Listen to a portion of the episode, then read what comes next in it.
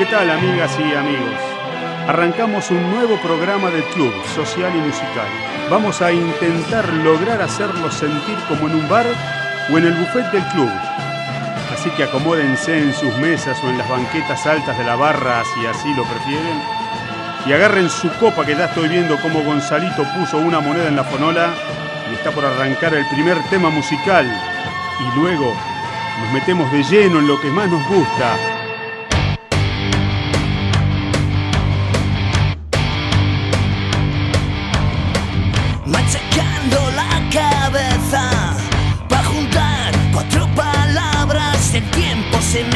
me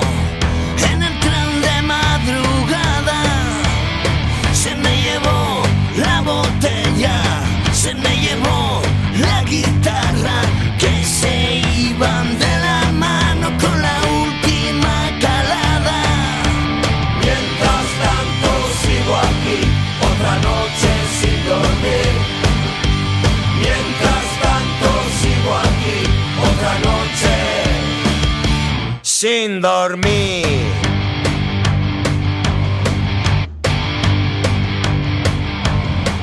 A mí me busca la pasma por haber cantado a pelo y hacer que en plena mañana las nubes toquen el suelo.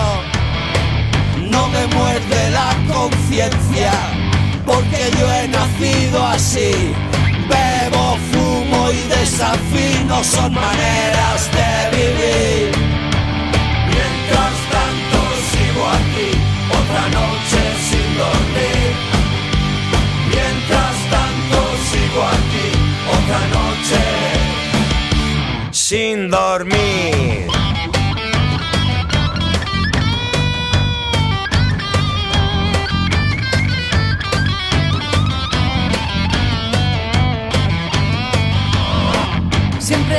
Ando despistada, buscando el mejor momento para decirte en la orejita lo mucho que te quiero.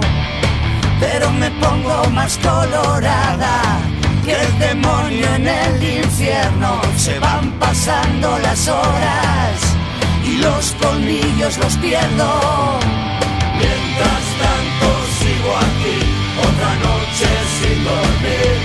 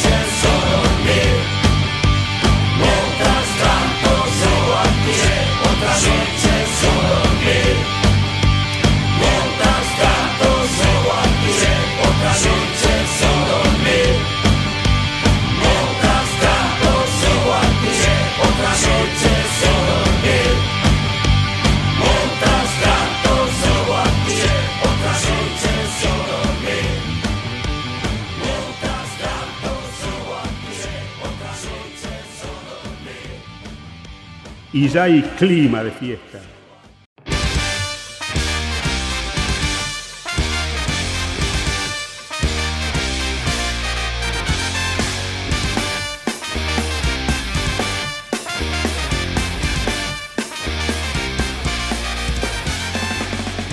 Comienza el Club Social y Musical de la Vieja Escuela. Estamos con acá con el Lobo, con Sapien y con el Doc, porque el programa va a empezar con una noticia muy fuerte. Nuestra rata de pruebas se bajó. El doctor no se va a hacer, eh, no va a ser parte del voluntariado para probar la vacuna. ¿Qué pasó, Doc? Bienvenidos. Hola, ¿cómo están? Eh, me hubiese gustado que aclares algo más, porque pobre aquel oyente que está escuchando, que dice la rata se bajó, no entiende nada. El hombre Ok, rata. eh, explico. Explico entonces. Eh, Hacho se iba a inocular el posible virus y nada, iba por, por dos mil pesitos se iba a anotar en Pfizer, iba a participar de la vacuna y ahora nos dijo que se bajó. Aclará que no es chiste, que es verdad, eh, tenía la opción y la firmeza de aplicarme la vacuna. ¿Y por qué ahora no vas a participar de ese testeo? Bueno, pasa que si lo digo. ¿Retiraron la guita? No, no, no, la guita? No, no, nunca hubo plata. El tema es, eh, si yo digo al aire esto y esto se trasciende, no va a haber ni un voluntario, ni un voluntario. Entonces, bueno, pero si es un motivo válido para que no haya un voluntario, lo vale. Y bueno, para mí es más que válido, pero tampoco quiero avivar giles o no quiero cagarle eh, es por la humanidad, que va a ganar Pfizer con la vacuna. Esto es por la humanidad. Yo diría que es un gran momento entonces para que bajes a los voluntarios. Bueno, vamos a bajar a los voluntarios. El tema es así. Cualquier estudio de estas características, estamos hablando de la vacuna contra coronavirus que se va a aplicar acá experimentalmente en Argentina y hay una serie de cupos para que muchos voluntarios de diferentes lugares se la apliquen gratuitamente sin nada a cambio, sí. Una pregunta. Ah. Estoy tomando el vasito de, la bandina que me recomendaste. ¿Le pongo hielo o lo mando así directo? no, ponele hielo, un chorrito de agua. Gracias, seguí con la explicación. Entonces, eh, el tema es, esta vacuna, em, que seguramente sea eficiente y sea lo que a, posterior se va a comercializar y nos va a salvar de, la humanidad y todo, es algo experimental. Entonces, doctor, ¿por qué te bajaste? Explica por qué te bajaste bien de, la vacuna. Eh, no, el, tema es así. Em, yo pregunté porque, digamos, en cualquier estudio, eh, para hacerlo algo simple y, fácil de explicar, en cualquier estudio eh, que pruebes una droga, te aplica una vacuna, lo que sea, ponele un porcentaje, va para, o sea, es real, o sea, te ponen el medicamento como se tiene que tomar o te aplican la vacuna verdadera. Y otro porcentaje, ponele un 40% o 30% es placebo. En vez de ponerte la vacuna, te aplican, no sé, agua por ejemplo. O en vez de darte la, una aspirina, te dan, no sé, cualquier cosa, una mentita. Entonces, eh, a través de eso y un poco con la sugestión, después en la evolución de, la aplicación te van preguntando y si tuviste efecto adverso o no tuviste más, como para ver si los que realmente tienen la, la, sí, no, no entiendo. ¿qué, ¿Cuál es el, sentido de eso? ¿Abaratar los costos? Porque, ¿por qué? Si vos te haces un estudio y el 100% de los casos el 40 toma la vacuna y el 60 toma un placebo. ¿Qué es? A ver si, por saber que tenés la si, No, porque si, si porque digamos, eh, mucho de, post vacuna o post cualquier medicamento que tomes es en parte su gestión. Pues yo, si me llaman, porque aplicarte la vacuna no es aplicarte y nada más. Te aplican la vacuna y después lo estás tan durante dos años, lo de Pfizer rompiéndote los huevos, a ver si te sentís bien, si te duele la cabeza, si tenés deseo sexual, si te, te pusieron las uñas violetas, o sea, 10.000 preguntas. Entonces, si yo sé que me aplicaron la vacuna o me tomé una vallaspirina nueva que está en fase experimental, quizás por su gestión digo, sí, me siento bárbaro, o no, mira, desde que la tomé me está doliendo la cabeza y demás. Es por los efectos secundarios. este pancho. Es para los efectos secundarios y el, y el, claro, y el seguimiento. Javi, Javi pero si la vacuna no va a estar dos años en, en estudio, ¿Por qué tardan dos años en decirte no? Al final la No, no, no, porque los, efectos adversos no lo sabe, no, se sabe cuánto. Eh, no va a estar en fase experimental, pero sí va a seguir eh, evaluándose continuamente. Pero para cerrar la idea, yo me aplico la vacuna hoy voluntariamente. Yo no sé si la vacuna que me van a aplicar es agua o es la vacuna real. Y no lo voy a saber hasta dentro de dos, tres años. Entonces voy a estar como un pancho haciéndome el pija porque me pusieron la vacuna eh, y al final me entero, a fin de cuentas, de que no me aplicaron la vacuna, me pusieron el placebo y estuve sin inmunizar. Cuando están todos inmunizados, yo no voy a estar inmunizado. Y aparte fui un conejillo de indias de Pfizer. Entonces. Pero, la idea era esa, eh, Hacho. La idea, de, hecho, es que vos seas un conejillo de indias. Vos te lo estabas claro, para recibir la bueno, vacuna. Pero quiero Está bien. Claro, vos lo hiciste para, para recibir la vacuna. Pero quiero para la Luquita, Doc. Ahora te haces el campo. No, bueno, no, por eso, pero la verdad que sí, me parece que... Eh, pero el estudio es para eso, por el, estudio sí. es, para estudiar los efectos secundarios y además del efecto de, prevención en realidad, el, pero lo más interesante es ver si tiene algún efecto secundario que dañe a la población. cuando te diste cuenta que vos podías ser ese conejillo de India que tenía las uñas naranja. No, obviamente no. Que, no estaba perdón, Lo del efecto secundario es, es, es parte del, plan de Déjalo hablar al Martín. Déjalo hablar a Martín que te desenmascaró, boludo. Déjalo hablar a Martín. perdón, perdón. Déjalo hablar a Martín. Porque la vieja escuela hace esto, desenmascara máscaras, porque estamos todos con barbijo y queremos saber qué hay detrás del barbijo. Vos querías aprovechar esta oportunidad para estar inmunizado de coronavirus. Cuando calculaste bien la letra chica, te diste cuenta que más allá de ese bigote fachero que te dejaste, que ibas a tener la posibilidad de ser inyectado con agua. No, es que no hay, parte de la población. letra chica, ese es el... Claro. Y bueno, entonces está, está, perfecto. Yo comparto con vos. Yo no me expondría a ese, a ese asunto de que me pongan agua o aspirina, y menos con el miedo que le tiene el lobo a las agujas. Porque lo veo muy tranquilo. igual Para mí hay un punto que está mal. Hay un punto, Doc, que no entiendo. Si a vos te dejan, son el que te ponen el placebo, ¿no? Y mañana descubren la vacuna. ¿No es medio inconsciente que Pfizer no te avise que vos no estás vacunado? No por el estudio de ellos, sino porque, como vos decís, vos no te vas a vacunar porque pensás que la tenés. No sabés si tenés agua o la vacuna. No, a Pfizer le chupa un huevo. Y pero así se va a propagar el virus. Lo, que me pasa a mí. Pero bueno, pues si no, capo, yo, No, pero yo juego. Pero si me pusiste agua y en dos meses sacan la vacuna, avísame y, no sé, me la inyectás cuando duermo. No, pero esto es un contrato, o sea... Pero vos podés llegar a propagar el virus en un rebrote. Eh, de ese modo. Y claro, obvio que sí. O sea que lo que están haciendo los laboratorios no solo buscar la vacuna, sino generar el rebrote.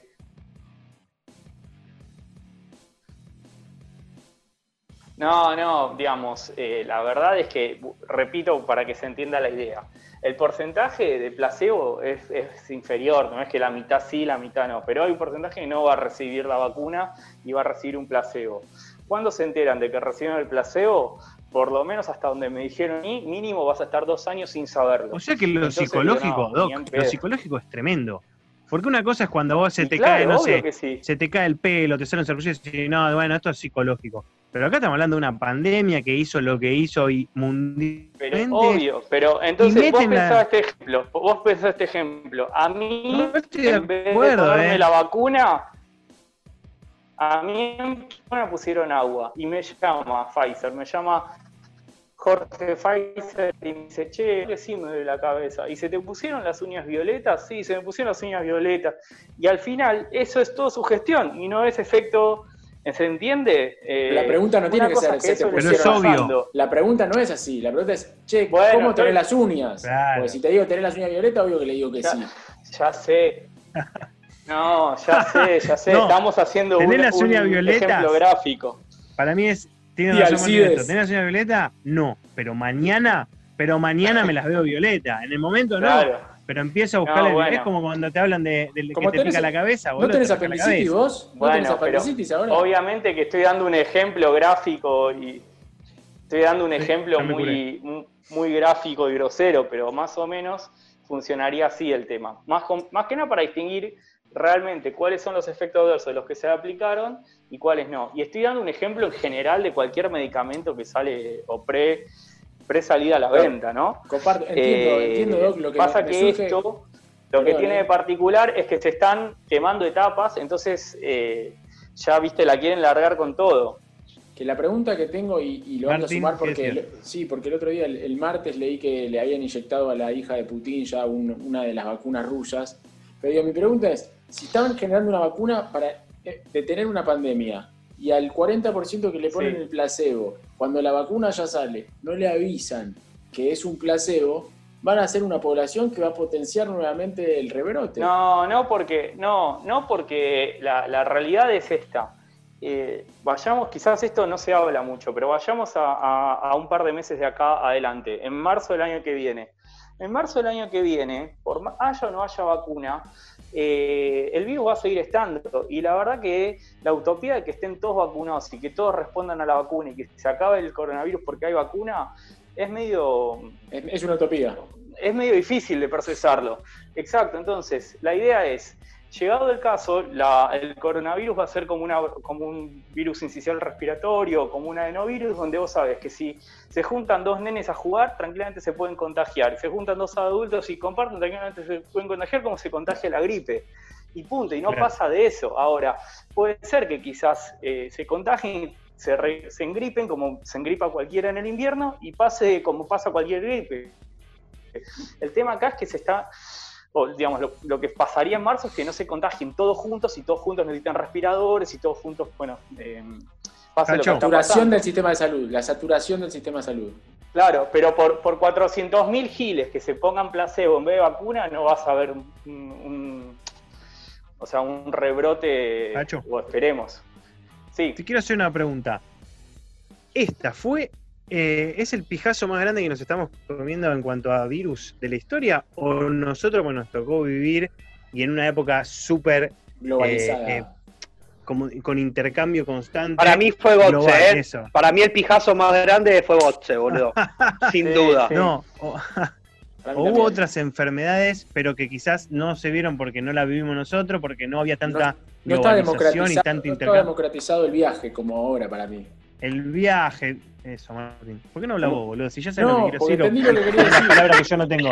Pero no, yo Hacele no seña. Martín, hacele seña y decirle, decí lo que quiero decir.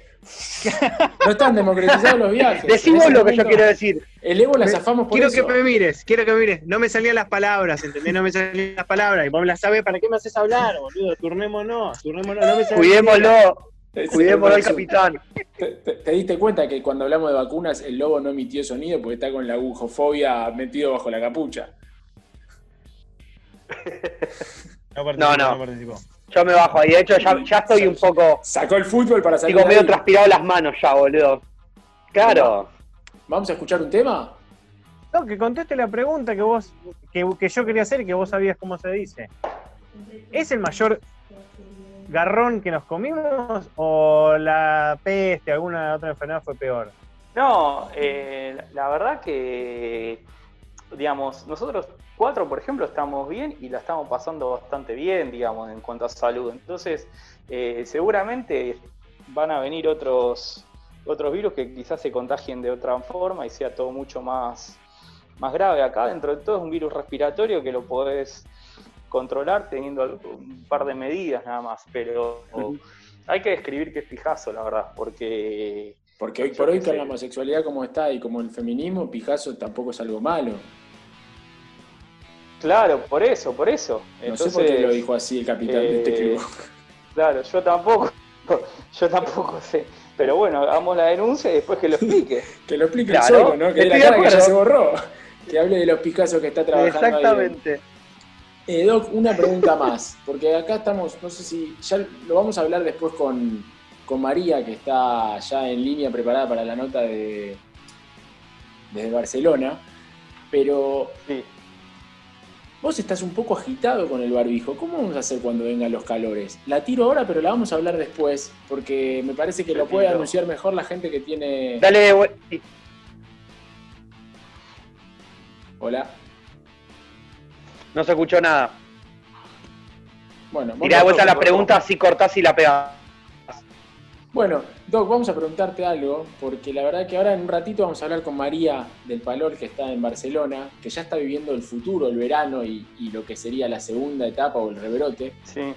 Pero vos que estás contándonos ahora en pleno invierno, con un barbijo. La post-pandemia. Te, noto agitado. ¿Cómo haremos cuando haga más calor para convivir con estos eh, cositos? ¿Lo vamos a hablar ahora? No, lo vamos a hablar después de este tema que va a poner Seba, la tanda y lo que quiera decir radiodesalón.com.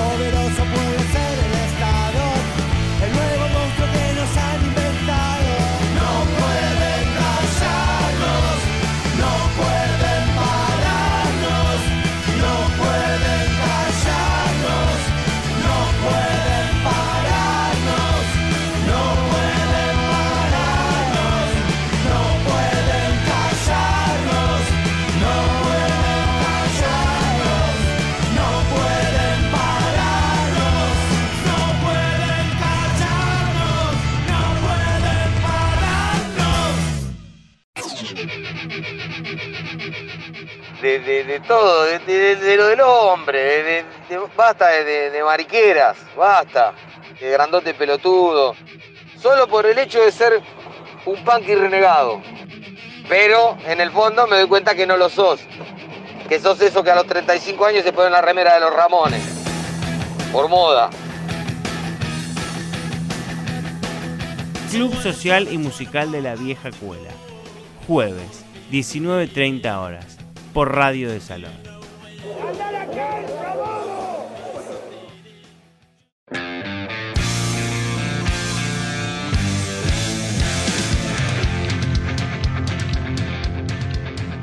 Seguimos en el Club Social y Musical de la Vieja Cuela y en esta ocasión vamos a hacer una entrevista muy linda, muy simpática y muy interesante sobre todo con Kitty Sander. Le damos la bienvenida a Kitty, bienvenida Kitty. Eh, Martín, Sapien, el Doc, están todos acá en, línea con vos. ¿Cómo estás? Bienvenida.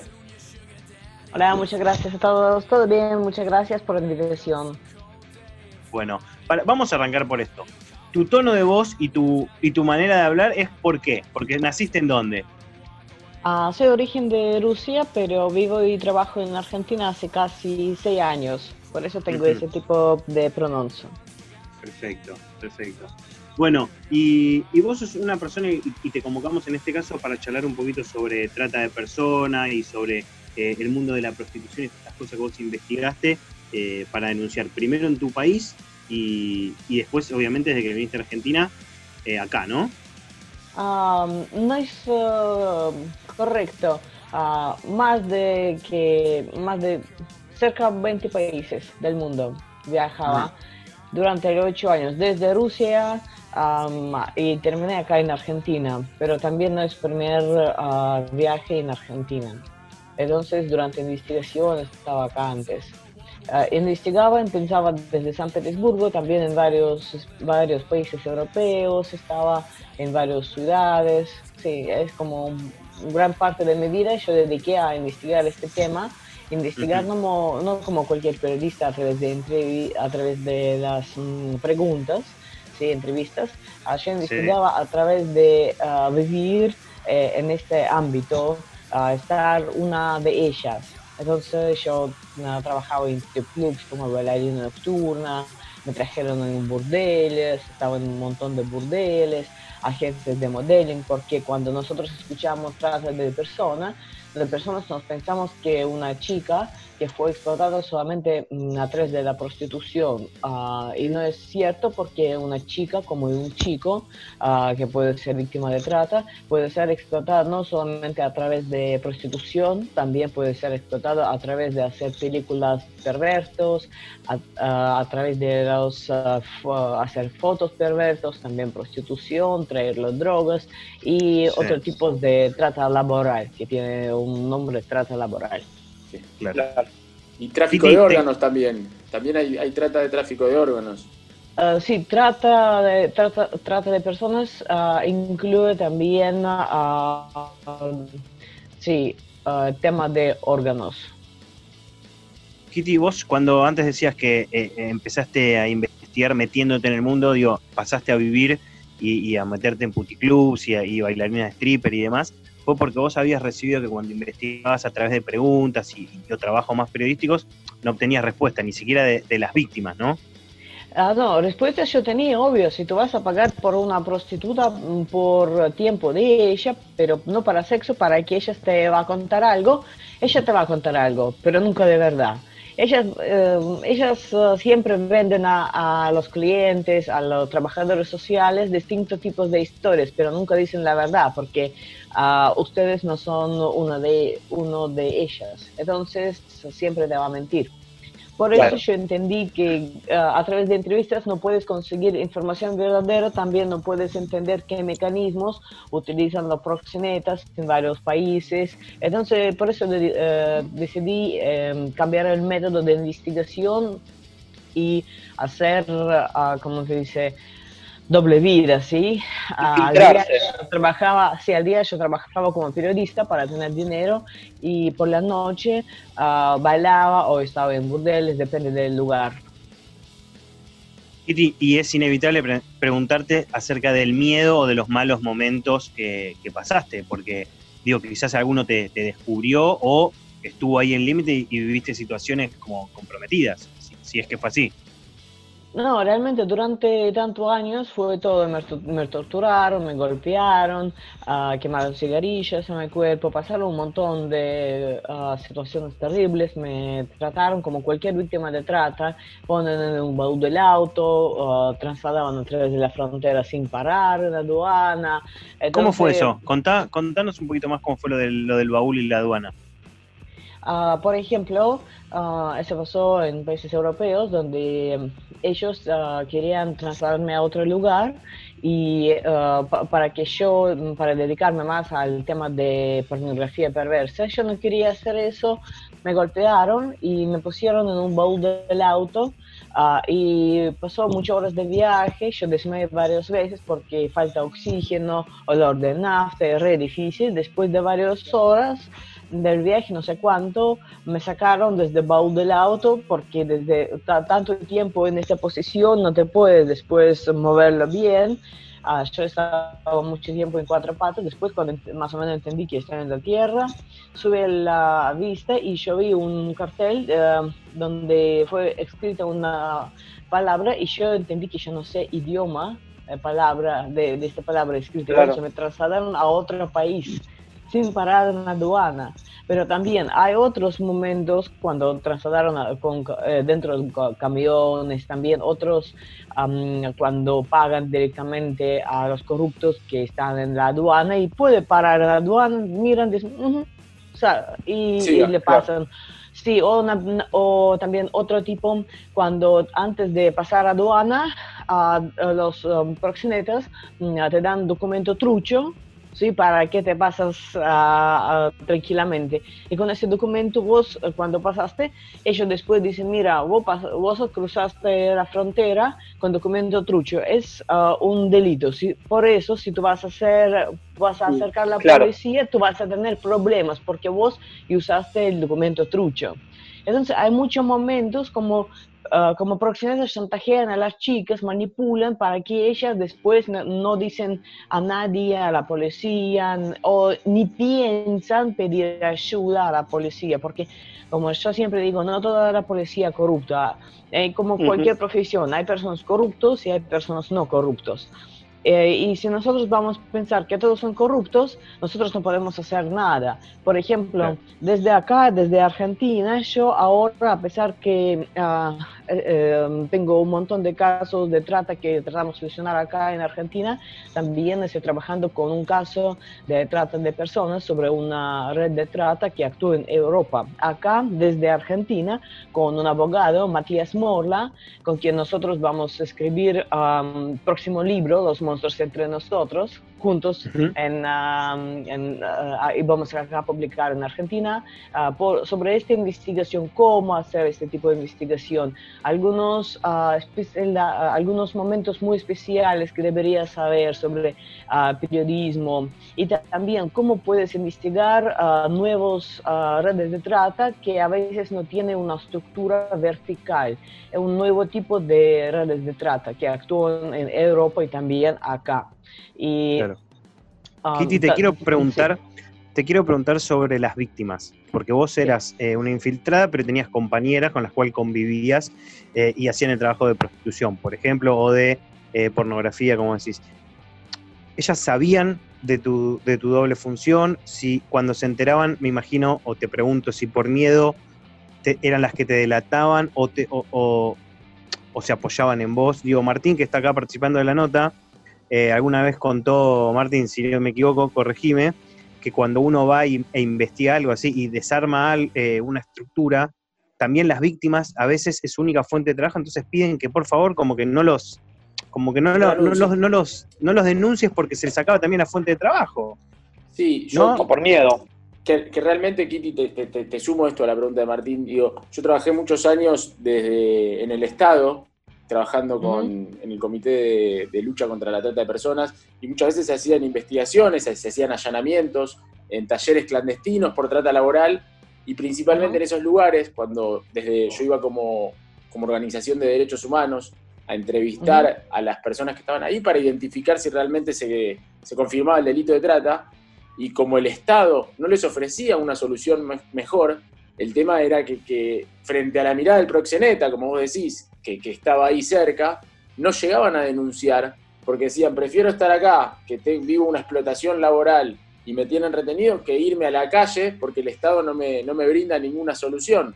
Digo, es muy difícil también luchar con semejante delito.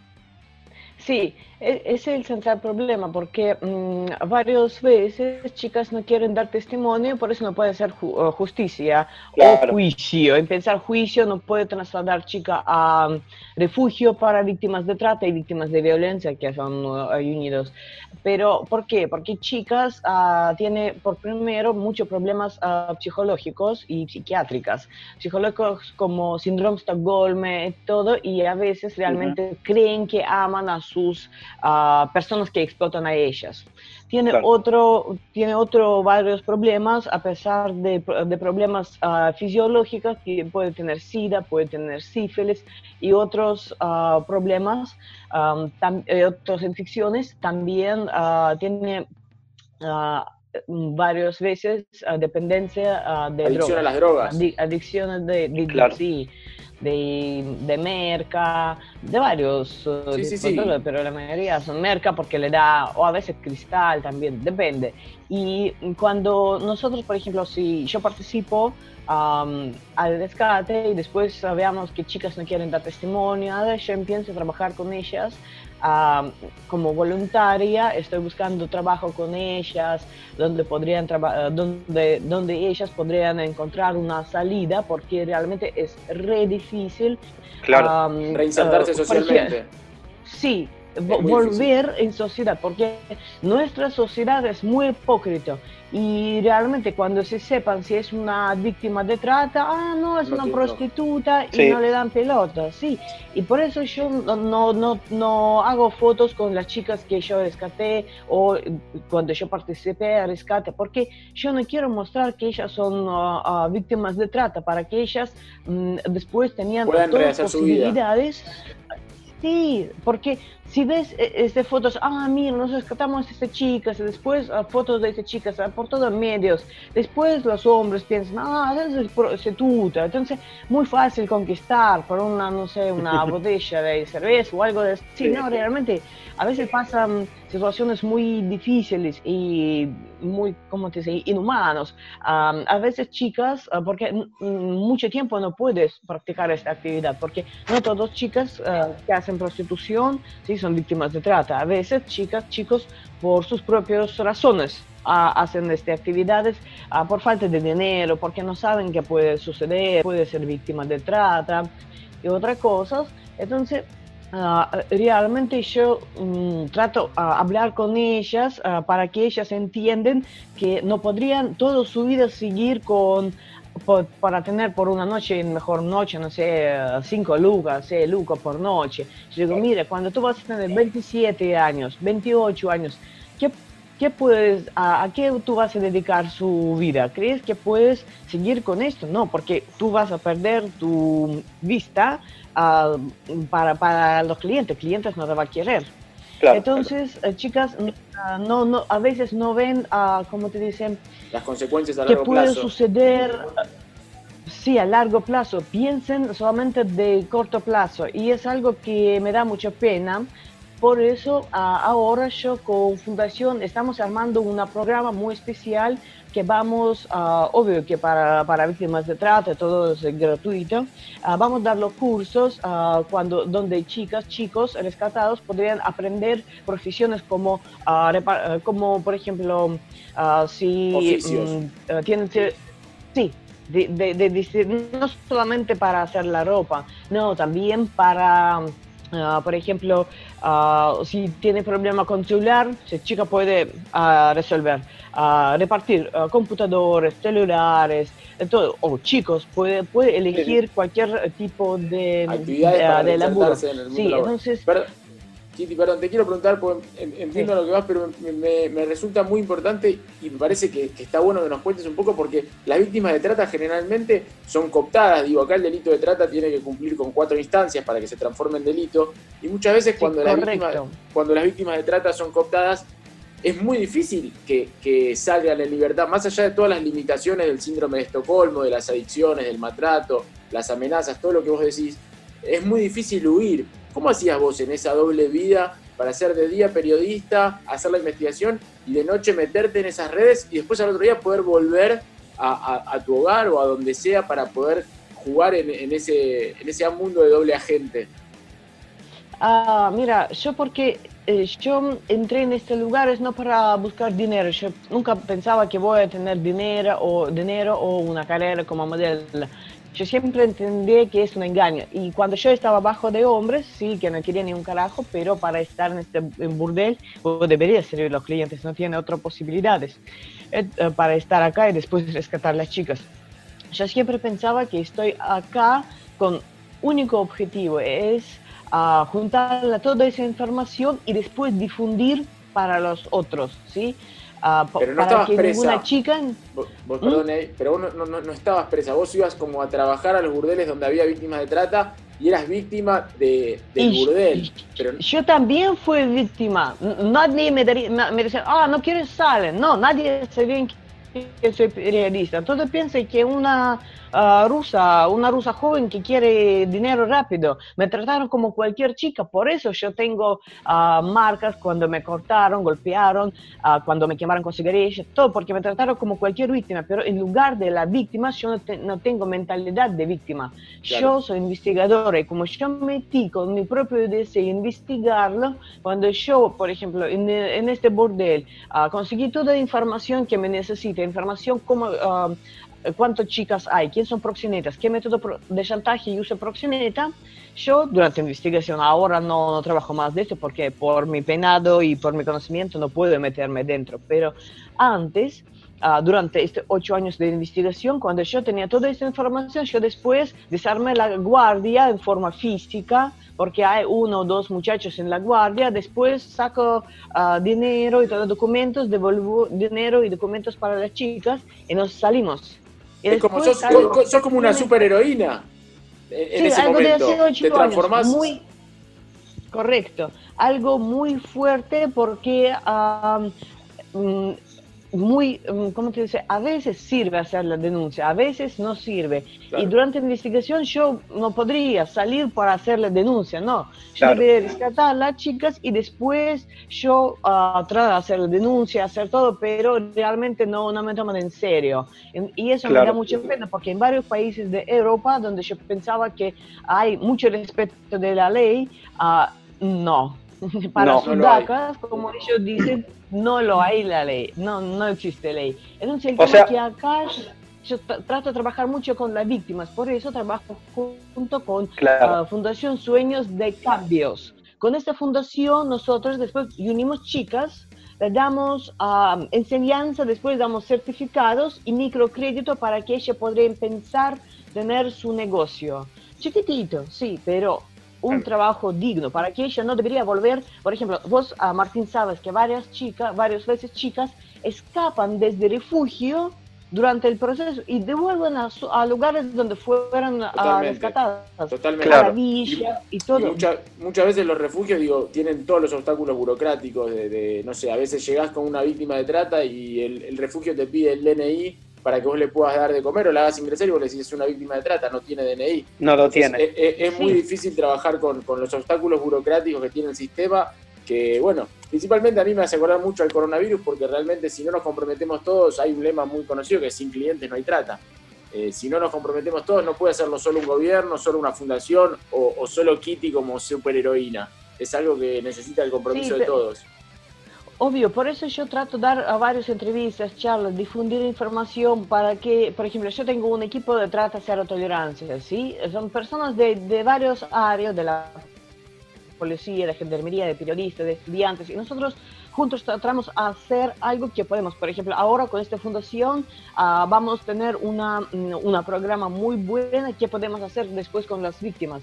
¿sí? Dar un chance para que ellas no se sientan que ellas solas, que ahora el Estado en mejor caso le dan un, un subsidio como víctima de trata 5.500 y ahora posiblemente que sube, no sé, el año pasado pasaban eso, ese es el precio como un subsidio si sos víctima de trata. y, pero también eso no, no le da posibilidad alquilar, de, alquilar una habitación en hostel y mantener por tema de comida y por eso a veces chicas vuelven porque, ah, porque no, hay, no hay dinero, no puedes uh, vivir del aire. Por eso ah, mi idea ahora es no solamente saber eh, mm, investigar dónde hay trata y rescatar las chicas. Ahora también estoy pensando cómo podemos hacer, dar después, cómo podemos volver la vida digna a estas chicas, chicos rescatados. Porque aparte entiendo que no solo necesitan eh, la parte económica, sino también algo más personal, digo, vienen de vivir una experiencia muy traumática, muy fuerte, y necesitan un acompañamiento. Y quizás por más que vos le des algo de plata para que puedan salir, no sé, son de otra provincia, de otro lado, no conocen a nadie de acá, están solas, capaz personalmente, individualmente. Y, ese es un lugar también para apuntar para ayudar. Sí, Muchas veces la vendió la familia, no pueden volver a su familia porque quizás sus padres, sus tíos la vendieron, entonces implica todo un, trabajo para mí, digo, después me gustaría hablar con vos, Kitty, fuera del aire, porque yo trabajé mucho en proyectos de reinserción laboral, y digo, necesitan el ah. acompañamiento psicológico, necesitan también no, no, no, no, no, no, económico. Eso es muy importante, una ayuda psicológica correcta, porque varias veces desde la policía me llaman y dicen, mira, psicóloga no pueden ni acercar a las chicas porque chicas ni hablen y quieren así, casi mordearon a, esta psicóloga porque no tiene capacidad ah, de hablar con ah, chicas, no tiene... De abrirse. La sensibilidad es, es, una, una, rama muy particular y que tiene una sensibilidad muy puntual para poder hablar con una víctima de trata y lograr la empatía que, que la víctima necesita. Sí, porque realmente una cosa, ah, un, un, término es víctima de violencia y otra víctima de trata porque ah, una chica que tenía, por ejemplo, una experiencia de violencia doméstica, una tiene experiencia traumática, necesita un tipo de atención psicológica, pero una chica que fue violada, que fue torturada, que varias veces ah, sentía que realmente el bien de ella como un pedazo de carne, necesita otro tipo de ayuda psicológica hasta ayuda psiquiátrica. Entonces yo como entiendo eso muy bien, por eso yo digo que es muy, muy, mucho más fácil prevenir este delito. Ah, por eso yo digo, prevención es la clave. Si cada chico, chico, antes de aceptar una oferta trucha laboral que promete mucho plata, que no tiene ninguna uh, correlación con su nivel de profesionalismo, va a tener duda, no va a caer en la trampa uh, de trata de personas, porque ahora los métodos de sí, de captación de las víctimas de víctimas potenciales, ¿sí?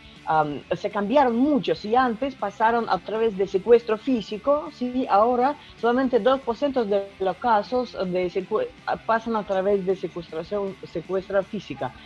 ¿Qué pasa con el resto? El resto, a través del engaño, a través de ofertas laborales truchos, en Instagram, en, en cualquier redes sociales, dicen, mira, viajamos en Francia porque en Francia necesitan niñera, muy bien, muy bien dinero, o necesitan una modelo, mira, ¿vos hablas francés? No, no hablo francés. Entonces. Mejor te dicen. ¿Crees que para, para proxenetas sí? Por eso yo siempre estoy hablando con las chicas, chicos, y digo, mira, todo el mundo tiene igual lógica. Si vos necesitas trabajo, necesitas primero ah, hablar idioma del país donde quieres conseguir trabajo, ¿sí? Segundo, tener nivel de profesionalismo para poder ofrecer. Si vos no tenés uh, conocimiento que puedes ofrecer, puedes ofrecer solamente su cuerpo.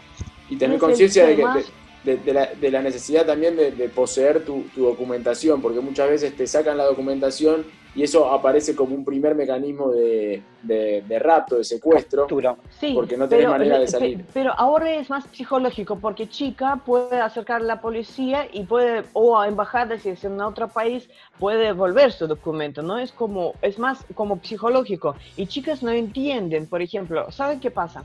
Cuando ah, pasó acá en Argentina, por ejemplo, cuando rescatamos las chicas, las chicas no quieren dar ningún testimonio, uh, llaman a mi policía, llaman a mí, yo empiezo a hablar con ellas para uh, buscar una, una ¿cómo te dice? conexión con ellas. Sí, y nos charlamos, ellas después me dice, Kitty, entre nosotros. Digo, dale.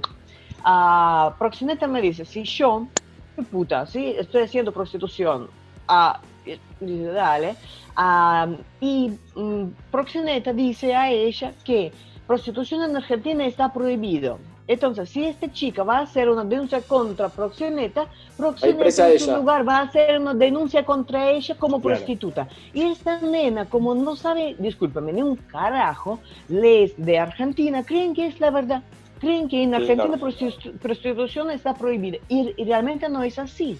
Acá prostitución está decriminalizada. Entonces, solamente proxeneta va a ser castigado y chica, si es víctima de trata, no, va a tener ningún problema ¿sí? Con, a través de la ley. No, va, a, tener un problema legal, pero va a tener un problema después para poder reinsertarse socialmente y encontrar su eh, vida. Es el tema.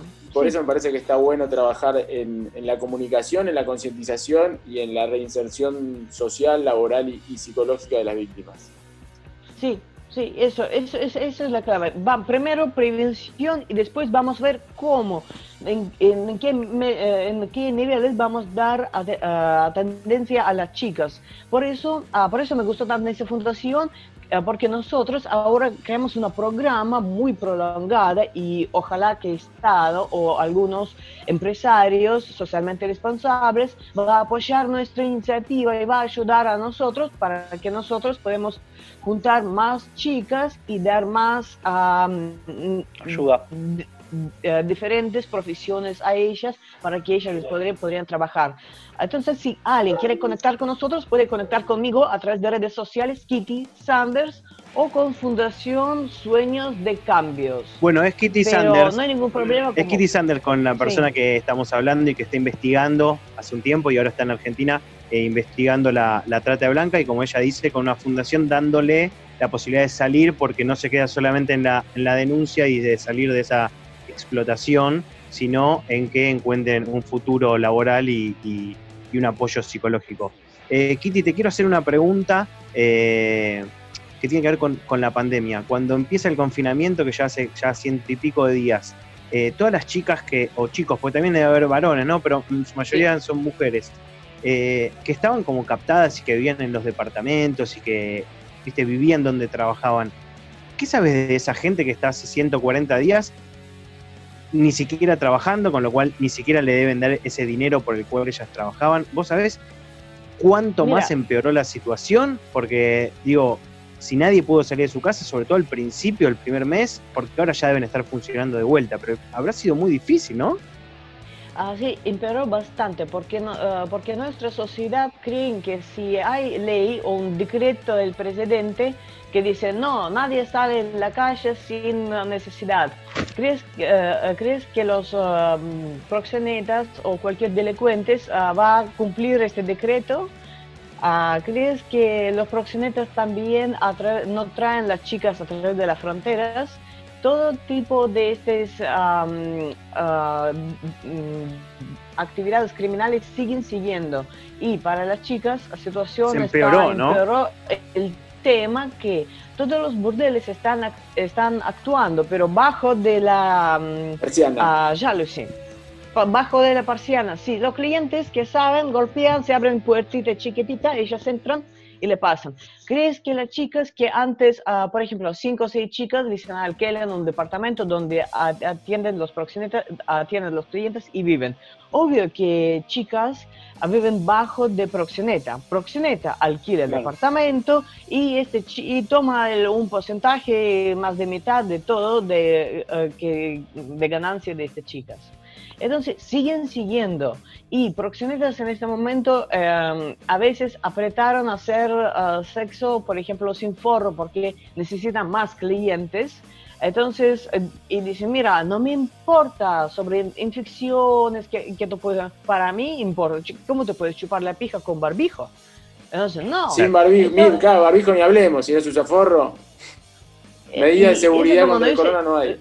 O sea, todo más para conseguir más clientes ahora, porque, uh, porque la mayoría de clientes están por sus casas y no puedes como antes pasar por la calle y encontrarla más difícil, entonces hay mucho más uh, ofertas desde el lado de las chicas. Uh, varios empiezan a aceptar sexo sin forro, em, empiezan a aceptar algunas perversiones solamente para mucho más riesgo, subió el riesgo. Sí bastante, bastante subió riesgo. Y también hay mucho chantaje, como por ejemplo sobre el tema de sexting, ¿sí? cuando una chica empieza a tener un sexo virtual con, creen que su amigo con, que conocían hace tres días y es un sexo virtual, cree que no va a suceder nada, pero el chico está grabando todo lo que la chica hace, y después empieza a decir, mira, yo voy a publicar este vídeo en, uh, en Estados Unidos, en las páginas pornográficas de Estados Unidos, bajo tu nombre. Y que va a aparecer tu nombre, cuando va a googlear tu nombre, va a aparecer este video pornográfico. Si tú no vas a hacer tal, tal, tal cosa, si es proxeneta, y dicen, mira, si tú no vas a, mm, a servir físicamente a mis clientes, yo voy a arruinar tu reputación. Entonces empiezan a chantajear Después buscan otro lugar, porque trata siempre incluye que chica debería salir a un lugar a otro después de estar en otro lugar y no quedarse mucho tiempo en algún lugar. ¿Por qué? Para, uh, por primero, que ella no podría tener amigos que uh, puede decir, mira, tú tienes salida, ¿sí? Para que eh, una persona siempre con él, con ella, proxeneta, y otros siempre se cambian, se cambian, se cambian, después uh, forma un psicológico problema que chica cree y confía solamente a él, porque es una constante proxeneta. El resto siempre cambia, cambia lugar, cambia clientes, entonces ese también es un problema que necesita hablar con la chica para que ella hace una denuncia contra ese delincuente, porque cree que es su, mm, ah, ¿cómo se dice?, ah, caballero o futuro esposo, cualquier, cualquier ah, palabra que él dice. Alguien que la va a cuidar. mi esposa futura. Claro. Sí, porque realmente puede ser víctima de chantaje. Estábamos con Kitty Sanders hablando sobre trata de personas, intentando concientizar a la audiencia de la vieja escuela del Salón Porredón que sepa de qué se trata o que siga sabiendo que estas cosas, como dice Kitty, siguen sucediendo a pesar del coronavirus, con más riesgos, con más explotación. Y bueno, la pueden buscar a Kitty en, las redes, ¿cómo es? Arroba Kitty Sanders. Uh, Kitty Sanders. Uh, puedes buscar en cualquier redes sociales, en Facebook, Instagram, Twitter, o también puede buscar ah, como sueños de cambios o trata cero tolerancia. Pero es más fácil, Kitty Sanders, si va a aparecer todos los videos, fotos, todo. Sí, en mi página hay de información. Kitty, para cerrar, te quiero hacer una pregunta, sacarte de, lo que estábamos hablando y que cuentes un poquito tu, tu, visión de, Argentina, porque no deja de ser una rusa que se vino a la Argentina, que le cambiaron un montón de costumbres. ¿Qué, qué, qué te gustó más allá de, de tu trabajo, digo, como persona? Ah, por ¿O qué no, te gustó? no, porque primero acá rescate de chicas no es mi trabajo, es mi vocación. Yo no cobro por eso, por eso no es mi trabajo. Ah, mi trabajo es escribir los artículos y publicarlos como periodista, pero otro hago por mi vocación. el tema de que me gusta más de Argentina eh, y por qué me quedo acá, uh, porque primero por sociedad. Acá personas ah, muy activos y quieren cambiar. ¿Sabe qué? Si vos en Europa te piden, ah, tú vas a pedir un, favor, una, ayuda, no de dinero, algo de así, te miran como personas de segunda clase, tiene mucho soberbia, no quiere cambiar nada. Acá la sociedad está mucho más activo, quiere ayudar. No se puedes imaginar la calidad de gentes que está parte de mi equipo, ah, que, que, buscan, que hacen que eh, su propio tiempo, ¿sí? ellos en su propio tiempo, después de trabajo, a veces en, en, en lugar de, de trabajo, uh, ayudan a mí a investigar, verificar, claro. a ayudar. Entonces, acá sociedad tiene corazón y corazón arde, es algo muy importante. También otro que me gusta en Argentina es parilla. Ah, la parrilla. La parrilla.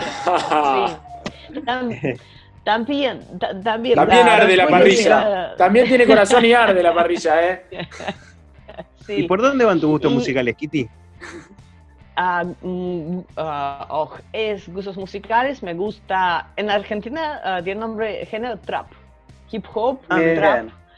también me gusta rock, rock nacional y también me gusta música clásica, pero es una acomodación desde cuatro años cuando yo estaba en colegio de ballet. Ah, por eso eh, después odio ballet, pero amo música clásica. bueno, también en, Argentina, después de mi viaje en Misiones, soy matera, me gusta mucho mate. Mira. También como mate, también me gusta terere. Entonces, claro, porque en Misiones hace, hace 40 grados para tomar mate. Sí, y tiene, tiene una colonia, una mezcla alemana que generó mucha víctima de trata también. En Misiones ahí hay una ruta de la trata muy sí, importante. Eh, sí, porque como hay triple frontera, 80% de todas las víctimas capturadas en Argentina, en todo el territorio argentino, fueron capturados en misiones. Ah, brasileñas, argentinas, paraguayas, la mayoría de ellos fueron capturados desde misiones, desde esa triple frontera, y, y, fueron trasladados uh, de algunos puntos dentro de nuestro país, como por ejemplo Buenos Aires, donde ellas fueron explotadas o podrían ser trasladadas afuera del país a algún país europeo también para explotar.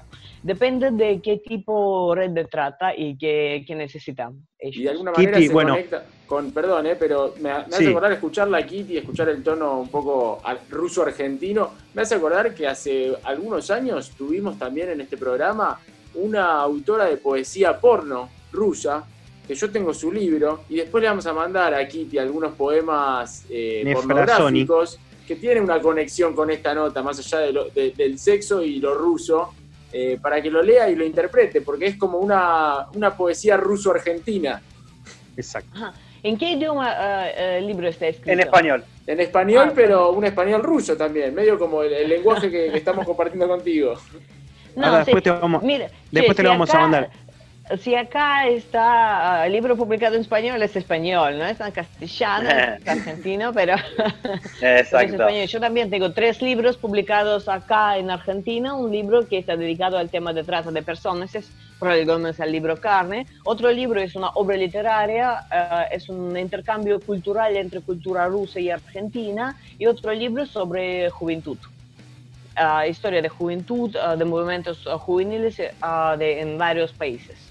Después lo vamos a, lo vamos a estar publicando después. En, la red lo vamos a estar publicando. Kitty, te invito a que sigas eh, escuchando la vieja escuela, ya no participando en la entrevista, pero sí escuchando porque en un ratito vamos a estar eh, hablando eh, desde Barcelona con una chica que toca el cello, música clásica, como vos te, gustaba lo clásico, pero lo está versionando música de rock o de punk y quizás te puede interesar también, así que vamos a tener esa nota. Y Perfecto, de acuerdo. bueno, muchísimas gracias. Kitty Sander eh, en la vieja cuela.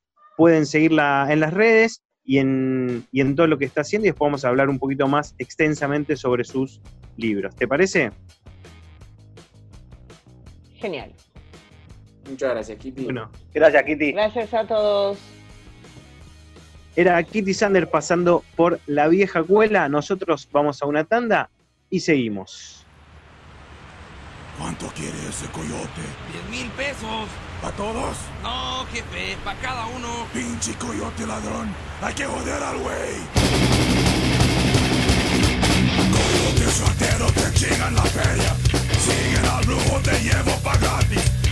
Trae tu abuela, tu tía, el heno.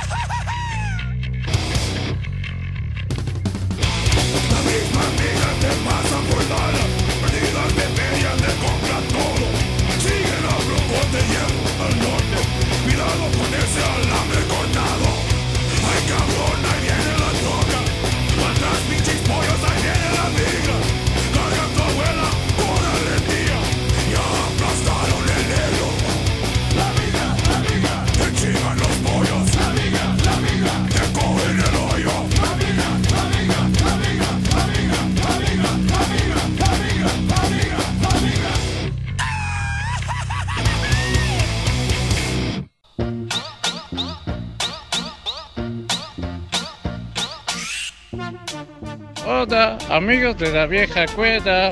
Quiero decirles que todos los jueves a las 12 y media de México, o sea, a las 7 y media de la tarde, escucho Radio de Salón para escuchar a los amigos de la vieja cuerda. ¡Chinga de cabrón!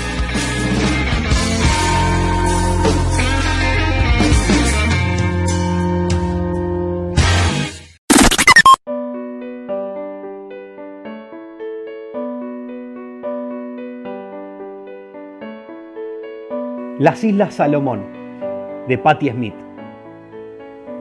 ¿Había sabiduría en ellos? ¿Una modesta combinación de vicio y belleza? Peces muertos, aves que silbaban como eufóricas teteras, tambores, deseo. ¿Era él un breve destello? ¿Un filo reluciente? ¿Era la espada el instrumento de un dios? ¿O estaba engañado y verdaderamente solo? Los pétalos, los como una mejilla, cayeron alrededor de él y le salpicaron los cabellos. Las joyas de la corona de Morfeo. Así que al final decide un dios, susurró, y yo me quedo tranquilo y renuevo mis votos. Revisó los detalles de su último acto, y cada fase cayó como los pétalos que desprendieron de sus cabellos. Un viento cortante onduló el ribete de la colcha. Él no adoraba al guerrero ni la guerra, sino algunos de sus rituales y vestigios. El pañuelo del samurái, el cuenco de saque derramado al viento divino. Y mientras examinaba la hechura y el matriz de sus recuerdos, adoptó la conducta de alguien que no pertenecía a nadie, a nada, salvo a su sueño su destino y a este se sometió. Club Social y Musical de la Vieja Cuela. Hacemos lo que queremos cuando queremos. Ese es nuestro sueño, nuestro destino, y a él nos sometemos.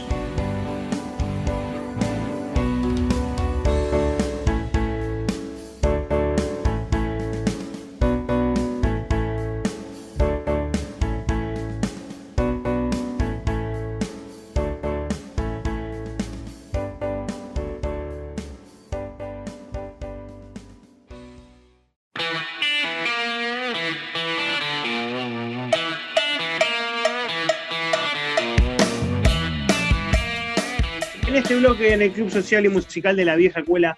Vamos a estar charlando, le damos la bienvenida a María del Palol en Instagram, María doble guion bajo Chelo, eh, Chelo se escribe C, el Celio, y si no, búsquenlo, busquen eh, catalana, pan rock, eh, Chelo, versiones y va a aparecer. Bienvenida María, Martín, Lobo, Cacho te saludan, bienvenida al Club Social y Musical de la Vieja Escuela, hora catalana, ¿no?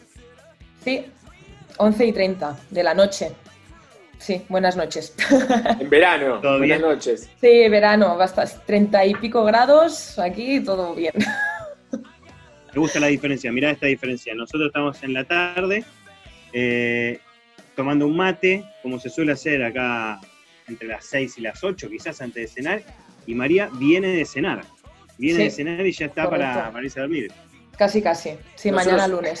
Estamos con la primera etapa y vos ya estás con el rebrote. Primer, primer rebrote. Primer. rebrote. Nosotros estamos con el brote y ya estamos con el rebrote. El futuro. De muchos, lo, que creo. Decir, lo que quise decir es que ella venía de cenar con amigos. Esa es la diferencia. me olvidé de decir esa parte. Nosotros estamos encerrados, no podemos ver a nadie. Esa me olvidé, no de la hora. ¿Estáis encerrados? Estamos en la etapa 3. Sí, sí. Prohibidas las reuniones sociales. Nosotros podemos reunirnos ya con mascarillas y distancias de seguridad sin unas 20 personas casi. ¿Existe el Pogo en el futuro? Uy, no te cuento, ya te lo vas a encontrar todo. vamos para atrás, vamos para atrás, pero bueno, mucha paciencia. María, te quería preguntar vos que estás en, en, España y, ya están como, digamos, más adelantados o están en otro momento climático y, del, del virus en el cual ya tuvieron un montón de muertos y ahora están como digamos mejorando.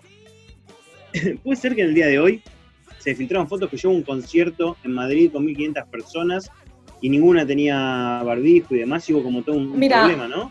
Lo, he visto porque ha salido un grupo ah, donde el cantante creo que estaba como invitando a la gente que estuviese sin mascarilla, creo. No sé si te refieres a esto, pero... Sí, exactamente eso. había como... Sí. Sergio Ramos era. Ha habido mucho, mucho problema con esto, pero yo te digo que la semana pasada estuve tocando en el Camp Nou, en el Camp, del Barça, del Club Barcelona, con 800 personas de público pero todas con mascarilla y distancias de seguridad. No lo pone ir a ver a Messi, pero la pone ir a ver a María. Exacto. Excelente. María, me, cagaste el final de la nota. Eso era el final de la nota. vale, pues empezamos, empezamos por aquí. Vamos de, vamos, de, vuelta. Te hablé sobre un concierto en Madrid de 1500 personas, ¿no? De que vos tocaste en el... el futuro es así, se adelanta al presente. Mira, en Madrid está habiendo bastantes casos de coronavirus. Con no, ahora habla de Messi, ahora habla de Messi. Ahora no, no, Messi. Además, te, digo una cosa, el fútbol me interesa bastante poco. bastante poco. Pero, no, no, es verdad. pero sabes que estuviste tocando. Sí, estuve tocando ahí con, con un grupo de, de, rock catalán que están haciendo una gira y me, pidieron si podía ir con ellos este verano y, la verdad es que los conciertos grandes se han mantenido en festivales pero con, una seguridad muy bestia y, la verdad es que muy bien porque estamos como todos muy seguros en los festivales y tal. Se está manteniendo bastante la programación cultural con aforos de 50% de personas, todo al aire libre mascarillas sí o sí, controles de temperatura, de, todo. Es, bastante exagerado, pero podemos trabajar, que ya es algo. es un montón, es un montón. hoy, por hoy hay festivales, hay recitales, está todo funcionando. Sí. Al 50%. Todo no. todo no, pero sí que se están empezando a hacer cosas porque la gente en verano no puedes tener la gente encerrada en Barcelona en un piso de 50 metros cuadrados a, a 35 grados de temperatura. No puedes. No, en ningún lado. En invierno tampoco, te digo, acá está bastante difícil igual. Ya, ¿eh? no, no, ah, sí, estaba complicado aquí también, pero la gente se, bueno, no sé, es como que invitaba más a estar dentro de casa. María, tengo una, una consulta para hacerte. Eh, hace tres, cuatro días acá, no, tres días acá, que estamos en pleno invierno, hubo un día de 28 grados de calor. Yo salí a la calle con mi tapaboca, que es eh, un cuello que acá me regaló uno de los que te está entrevistando, y me empezó a transpirar toda la parte de alrededor de la nariz y la boca, pero me caían gotas. ¿Cómo es el barbijo, el tapaboca en pleno verano? ¿Se soporta ya o no? Te iba a decir una mierda, si puedo decírtelo. Sí, por supuesto, pero, pero... es que... Yo te puedo... Por eso Bolsonaro no lo usa. Al agua. Es bastante terrible, pero, pero ¿es esto o, esto? Eh? Es que no hay. Sí, sí, no, no, obvio. Pero no hay uno de verano. Hay, hay, hay tapaboca modelo veraniego. Eh, Están sacando con, telas bastante eh. más finas. Bueno, ahí va. Vamos a armar, vamos a empezar a armarlo para el verano. Sí, en invierno van, van, a salir con calefacción y en verano bastante más pero es bastante insoportable, sobre todo a estas horas. Tampoco ves gente por las 3. Aquí pica mucho a las 3, 4 de la tarde y no hay gente por la calle. ¿eh? La gente sale a las 7, 8 y puede salir bien, pero hay mucha gente también que se está saltando normas y tal, y van sin mascarilla y tal. Después les multan, pero esto ya después es un problema. La excepción es parte. Y una pregunta, María, vos que comentás, ¿están funcionando algunos festivales, hay algunos shows, espectáculos al 50%, menos, más? Digo, la gente que le gusta consumir, llevarse un trago, comprarse una cerveza, a veces se puede en, España, o compartir un, cigarro. ¿Se puede compartir cigarro o te ve la policía compartiendo y es una prohibición? A ver, no sé si van a vigilar que compartas un cigarro, pero, pero sí que está bastante controlado el tema. Y la gente creo que también es bastante responsable en este aspecto. ¿eh? Yo ahora me, me he ido a tomar unas cervezas artesanas, por ejemplo, con unos amigos, y eso que antes decías de ¿quieres probar la mía? ¿no? Como todos pillamos distintas y tal. Y, no lo hacemos, pero no lo hacemos por, al final un, poco por responsabilidad tampoco, también, ¿sabes? no sé, al final te mueves con mucha gente distinta y también, no sé, quieres cuidar un poco de los tuyos. No, es un virus que si no le ganamos entre todos, digo, no alcanza con la colaboración de un gobierno, las indicaciones, por más que sean buenas o malas, eh, no alcanza con eso.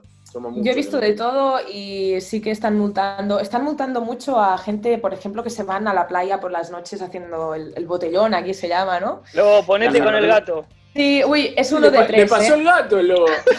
claro. Yo lo vi en una pantalla y después se fue la otra. Pero escucha, hay más gatos aquí, ¿eh? Yo estoy viendo no. no se puede pasar el porro, pero se puede pasar el gato. El gato sí, tranquilamente, no hay ningún problema. No, a ver. Es una pita del gato. No sé hasta qué punto vigilan. La policía lo que está vigilando es el tema de, consumir en la calle y tal, pero si compartes una cerveza tampoco te lo van a vigilar esto. Claro, eso queda más individual. Sí, claro. Te, quiero, te quiero llevar de vuelta para el tema musical. Contanos con qué banda y por qué tocaste en el Camp Nou para 800 personas. Primero, ¿por qué no alquilaron un lugar más chico? Me tocan en el Camp Nou. Pero, porque digo, entran 70.000 personas. Y te, voy a explicar por qué, por qué tocamos en el Camp Nou. Mira, yo estoy tocando Qué suerte, ¿no? Porque en otro momento tocar en el Camp Nou... Eh... No, esto yo no lo habría hecho en mi vida. Y se llevó una silla a los suplentes. menos, con, menos con un chelo. No, mira, yo este verano estoy haciendo una, una gira con un grupo de, de, Cataluña que se llaman de las Arts, Los Amigos de las Artes, traducido, que es un grupo de, como de rock catalán, por decirlo de una manera, ¿vale? Con bastantes seguidores, son bastante famosos aquí. Y esta gente, por el tema del confinamiento, no han podido hacer su gira de presentación de disco y están haciendo una gira como más en acústico. ¿Vale? Y eh, esta gente tenían un mogollón de festivales ya contratados antes de confinamiento y tal, y anunciados. Y lo que han hecho ha sido no presentar el disco nuevo, sino ir a los festivales igualmente, pero con un formato más reducido, como más íntimo, con los temas más lentos, un poco más, bueno, más acústicos. Yo tenía la suerte de haber trabajado con uno de ellos, de los miembros, uno de los guitarras, y me preguntó si quería ir a un concierto con ellos. Funcionó el concierto y me han dado como toda la gira de verano y un mogollón de, cosas de estas. El tema del Camp Nou fue porque están los festivales que estaban en, lugares abiertos pero pequeños, están buscando lugares donde, donde puedan hacer conciertos y puedan asegurar la distancia de seguridad. Claro. ¿Vale? Por lo que nosotros estábamos en el campo con el escenario y la gente estaba en las graderías pero una pregunta, no es que estaban en, no, estaban en un escenario alternativo, en un campo alternativo, adentro de la cancha del Camp Nou. Sí, sí, estábamos dentro de la cancha del Camp Nou, en, el Gol Sud, que se llama, en un lateral, y estaba la gente como si estuviera viendo el partido, pero como hay mm. mogollón de asientos, pues todos separados con las distancias de seguridad y tal. Y tenías 800 personas ahí, que parecía que había, yo qué sé, 200. Pero porque, estaban súper repartidos. Claro, es la manera de hacer. ¿Y el camarín? ¿Y el camarín era el vestuario de Barcelona? No, era una sala de prensa. ah, pero intentaste meterte en algún lado, más allá que no te interese. Eh, que va, que, que va, que va, que va, te tenían marcado. Y de hecho, como los del grupo íbamos sin mascarilla, porque ya somos como unidad familiar casi, casi no nos dejaban ni salir fuera del campo a hablar con la gente porque decían que nosotros no estábamos respetando las, medidas de seguridad. Ah, y no sé si estás al tanto, quizás es más del ámbito de la producción, pero el Camp Nou alquila un poco más barato porque no se van a usar todas las butacas, porque me imagino que a los Rolling Stones si quieren tocar ahí les deben cobrar un billete para llenarlo. Mira, y a un el festival un poco más chico. ¿Qué tratos se llevan? Pero barato no debe ser. No, pero no te cobran como que vas a usar el Camp Nou entero, porque si alquilas todo eso para llevarlo para 800 personas, imagino que, va a perder. Pero esto, ya es, es, cosa del festival, porque esto es un festival que se llama Cruilla, de Barcelona, que es bastante grande. Y lo que hicieron fue como alquilar distintos espacios, entiendo yo, de, la ciudad que nunca los usan ellos. Siempre están como en un lugar fijo, pero usaron distintos espacios para dar algo de diferencia al festival este año, para poder hacerlo igualmente. Entiendo, no sé. La verdad, como me contrataron desde el festival, no tengo ni idea. O sea, bastante que, que sigue que haya contrato para los músicos es un montón en el futuro ahí en España. Bueno, el tema contrato músicos es otro. Yo tengo bastante suerte aquí. Aquí con ellos sí que estoy con, contratada legalmente, que decimos, pero está muy complicado este tema ahora. ¿eh? Es... ¿Con la banda estás contratada o en este caso con el festival de sí? Yo estoy contratada por la banda. Claro. Porque si estoy ya es una comunidad familiar. No usan Y- tapabocas. No, claro, pero ahí te das cuenta porque viene del lado de- del artista que entiende lo que vive el otro artista, entonces lo contrata. Pero el productor, que son las que ponen la plata, los que quieren generar solamente eso, buscan lo menos posible generar de todo lo que tenga que ver con Hay, hay muchos, hay muchos problemas con los festivales que están anulando cosas y músicos que se están negando a tocar aquí en España porque no están con- contratados con unas condiciones legales, legales como- Claro. bueno, Debería. legales al final, ¿no? Con, dado de alta seguridad social, todo esto, porque es que no se ve mucho. María, te quiero hacer no. una pregunta para saber lo que se nos viene y compartirlo con, con los músicos que, que en la radio y en el programa, por suerte, hay, hay muchos y, y son parte de, de la vieja escuela.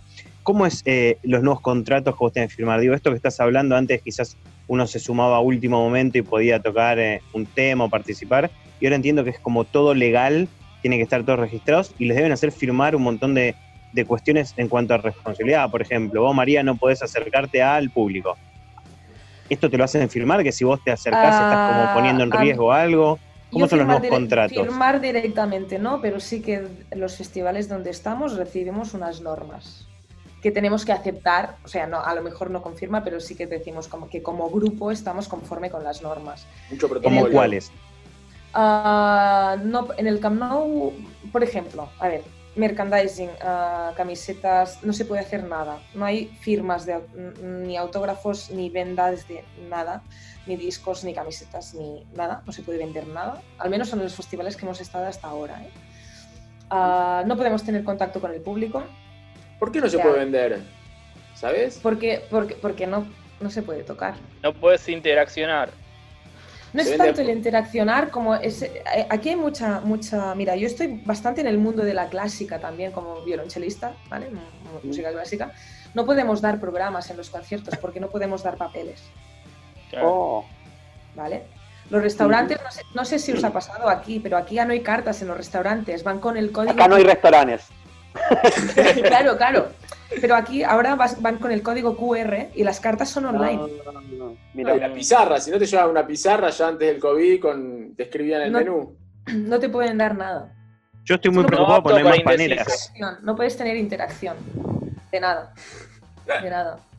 Es, No bastante compartir. curioso, ¿eh? En las cervecerías antes quizás te daban unas, unas papas fritas o un pochoclo y no hay más ese, ese bote porque todos pican del mismo lugar. Mira, Y el mira, salero, vengo, de, ven- vengo de una hamburguesería y, eh, y la sal y el ketchup y tal te lo dan con los sobrecitos. y todo individual, Directo. ¿sabes? No, no puedes compartir nada. todavía no estamos midiendo los efectos secundarios de, toda esta, de, de individualizar todos estos protocolos porque hay un montón más de papel, de plástico y de, de- Claro.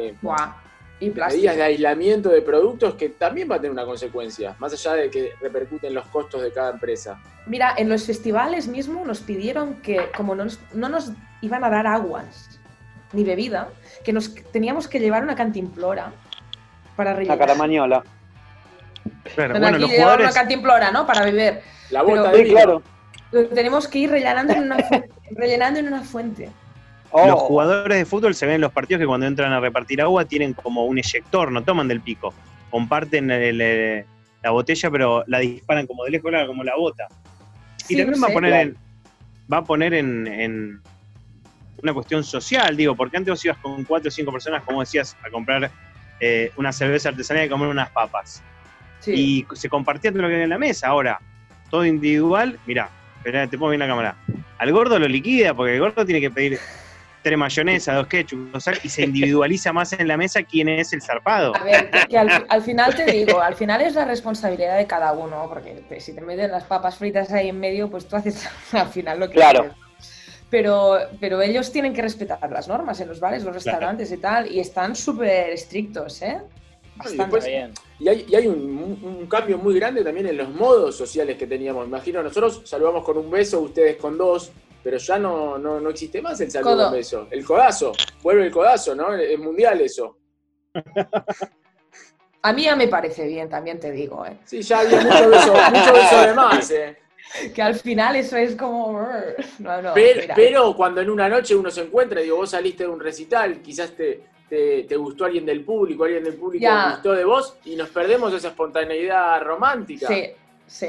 ¿Qué, qué haces? ¿Le tomás la fiebre antes de besar a alguien?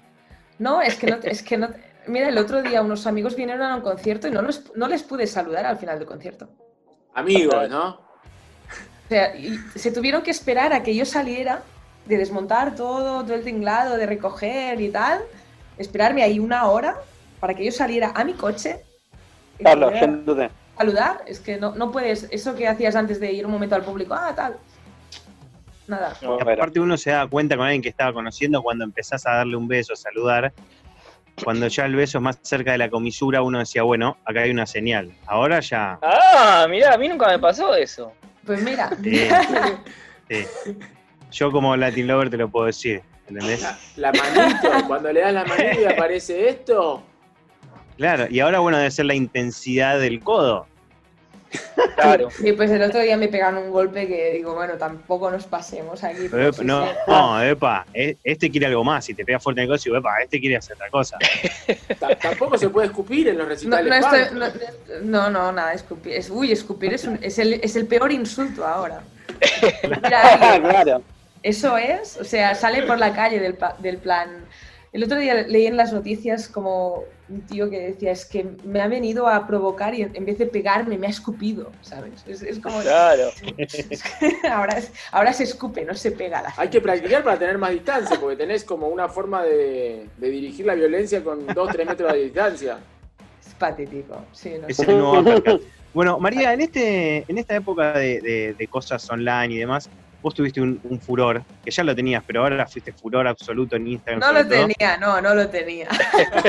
Bueno, pero Es Bueno, todo nuevo. entonces- otra de las que se benefició con el coronavirus es María de Palol, que está hablando con nosotros. Vive en Barcelona y a partir de esta crisis ella eh, Girona, empezó a subir canciones. Girona. Girona, bueno. Girona. ¿Qué voy a hacer? Entonces empezó a subir versiones de bandas punk de tanto de España como de, de- de otros países de- en inglés, pero no importa, porque solo subió las versiones con el chelo. Y es un furor. Y muchas de las bandas aparte las replican, no es que quedó solamente en el público, ¿no, María? Fue tu, es Sí, tu momento. Estamos hablando con la chica del momento. Sí, la chica. No, la verdad es que tuve mucha suerte. Mira, empezó todo. Yo empecé haciendo. Si, si tú vas a, a buscar los más viejos, los vídeos más viejos de. Viejos, digo febrero, ¿eh? Sí, Febrero, sí, cuando empezó el corona. Te vas a encontrar con Rosalía, a Billie Eilish. ¿Sabes? Eso que decías, voy, voy a hacer algo para que la gente le guste. Y digo, Claro. La casa de papel. y ¿Sabes? La actualidad, Sí, exacto. lo que, se- lo que está escuchando la gente, ¿no? Pero decía, tío, qué palo, ¿no? Es que es como no me gusta nada, porque al final me hacía yo las partituras y te tienes que estar un rato ahí como preparando las cosas, ¿sabes? Y decías. Y un amigo, Claro. mío, un amigo mío de Girona, que, que tenía un grupo de punk que me gustaban bastante, me dijo un día, María, tienes que hacer un tema de Cream, ¿vale? Cream Bien. esto- eh, Cream. Son un, un grupo de, de, de punk Crema. de hoy de, de Tarragona, ¿vale? Aquí, aquí están en auge máximo, furor Crema de. Tarragona. Cream, cream. Sí, sí, sí, sí. crema Y- catalana. sí, sí, eso sí que es pura crema. Y, y lo hice, y los cream me lo, me lo postearon también y tal, y, y como que mucha gente se empezó a interesar, Cream mismo di- dijeron, vamos a hacer un concurso de versiones, de covers y tal, con esto que empezó como a hacerse bastante grande. Y como me funcionó bastante, empecé a, a versionar como grupos de un poco más del ámbito catalán, que a mí me gustaban hace bastantes años y tal, ¿ya? Pero el, el tema más bestia fue, fue de Cortatu, que hice el Mierda de Ciudad, y estaba un día en el supermercado comprando y me escribió Fermín Muguruza. Ahí, ¿sabes? Como, hola, tal. Qué buena versión. Y yo, wow, espera. un Es mi momento. ¿En qué andas? es mi No, momento. acá del súper. Estaba comprando pescado, es que no lo voy a olvidar en mi vida, tío. Y recibo el mensaje de Fermín Muguruza que me dice, hey María, he visto el vídeo y me, me encantaría poderlo postear y tal, ¿me das permiso? Y yo, sí, sí, haz lo que quieras con mi vídeo. Que no le encuentren la vacuna, que estoy muy bien así. Sí, yo, sí, sí. Y el vídeo ese, con, con su retweet, porque fue en Twitter esto, pues llegó creo que a los 250.000 visitas. Cosa de esas que dices, pero yo me estaba flipando porque había llegado a mil visitas. ¿Sabes? Es como, Claro. ¡wow! y, y sí, sí, con lo de Fermín, Después él me empezó a escribir, empezó a, empezó a compartir más cosas, después ah, hice un tema de barricada también, que el Drogas lo, lo compartió también, Ah, la semana pasada Reincidentes, también lo compartieron. Claro, esto ¿Hablaste con el Drogas también? ¿Te, te escribió el Drogas? Sí. ¿Qué te dijo el Drogas, María? Muy interesante. Nada, nada, que, que no iba muy bien por Messenger, pero que a ver si podía compartirlo. Digo, dice, es que no sé muy bien cómo funciona esto. Digo, bueno, pues nada, tú compartes. Y a ver, me dice, me ha salido bien. Digo, sí, sí, esta SB. Es lo único que se puede compartir hoy por hoy. ya está a punto.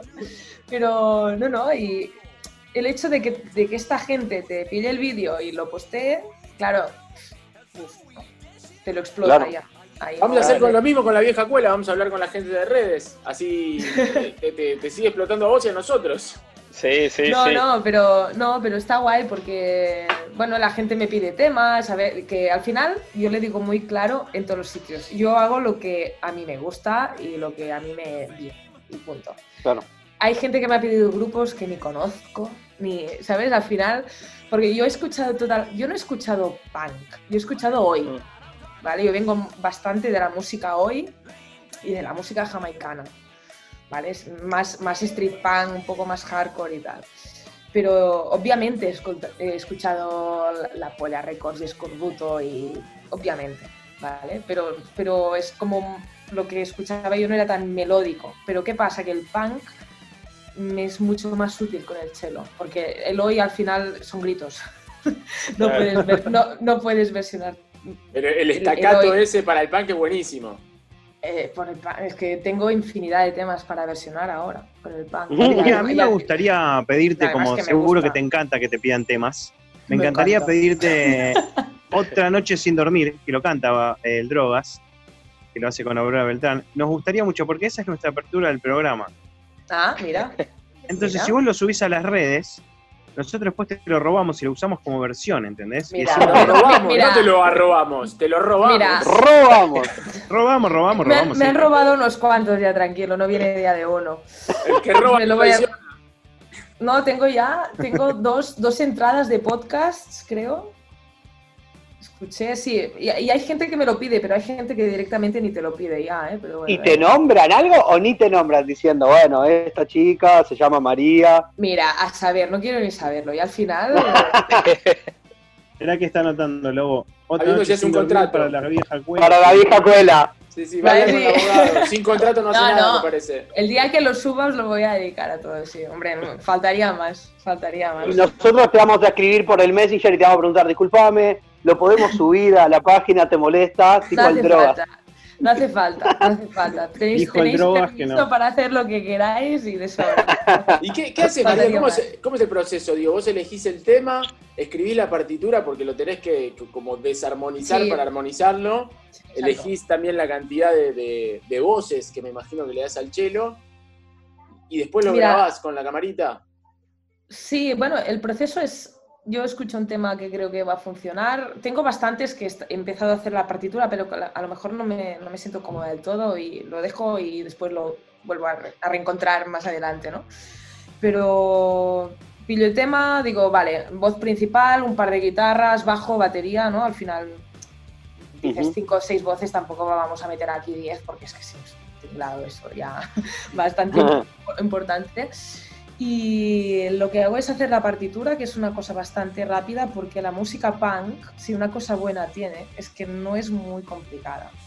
De base, no, no es una armonización de esas que necesitas mogollón de acordes, no. Es todo como musicalmente, armónicamente es bastante...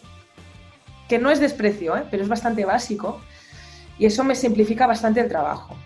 ¿Vale? Porque yo, yo, además de chelista, soy bajista. Es muy fácil sacar las líneas de bajo, es un momento, y después de- desde la línea del bajo ya construyo el resto. ¿Vale? Al final sacas la melodía, que muchas veces es como muy repetido y tal. Y cuando tengo la partitura hecha, lo que hago es, tengo una, una aplicación que encontré en el confinamiento y tal, que sin la aplicación esta no habría hecho absolutamente nada. ¿Se puede decir el nombre? Está ¿Se ahora. Sí, sí, sí, bueno, sí, no, no me pagan. eh. Pago yo, de hecho, cada mes para tenerla. Ah, no es de la gratis. No, no. Es una aplicación que se llama Acapella. Claro. ¿vale? Y, y también tengo que deciros que solo funciona con, con iOS, solo con iPhone, ¿vale? Porque la versión de Android es una basura, Bueno, ahí también está. lo digo en abierto, ¿vale? Barbijos para el verano y aplicación que funcione con Android. Ahí tenemos los, los trabajitos para este verano nosotros. Sí, pues. Pues no, y el lo- podcast, y el podcast que tengo que sacar de María, se llama eh, María Records y son, es un podcast que son versiones de María. ¿Qué María Records? Es, un- buen nombre para, para la marca, ¿eh? Ah, le gustó, le gustó, ¿eh? Ya está dentro, me parece. Ahora te paso el CBU, es igual que la contraseña del Zoom.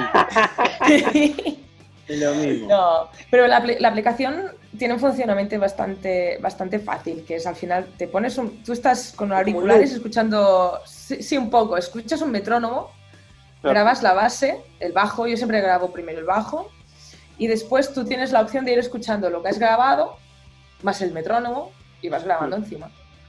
Como si fuese una grabación real de un disco, o sea, por pistas. Por pistas, todo. Excelente. Es muy cómoda.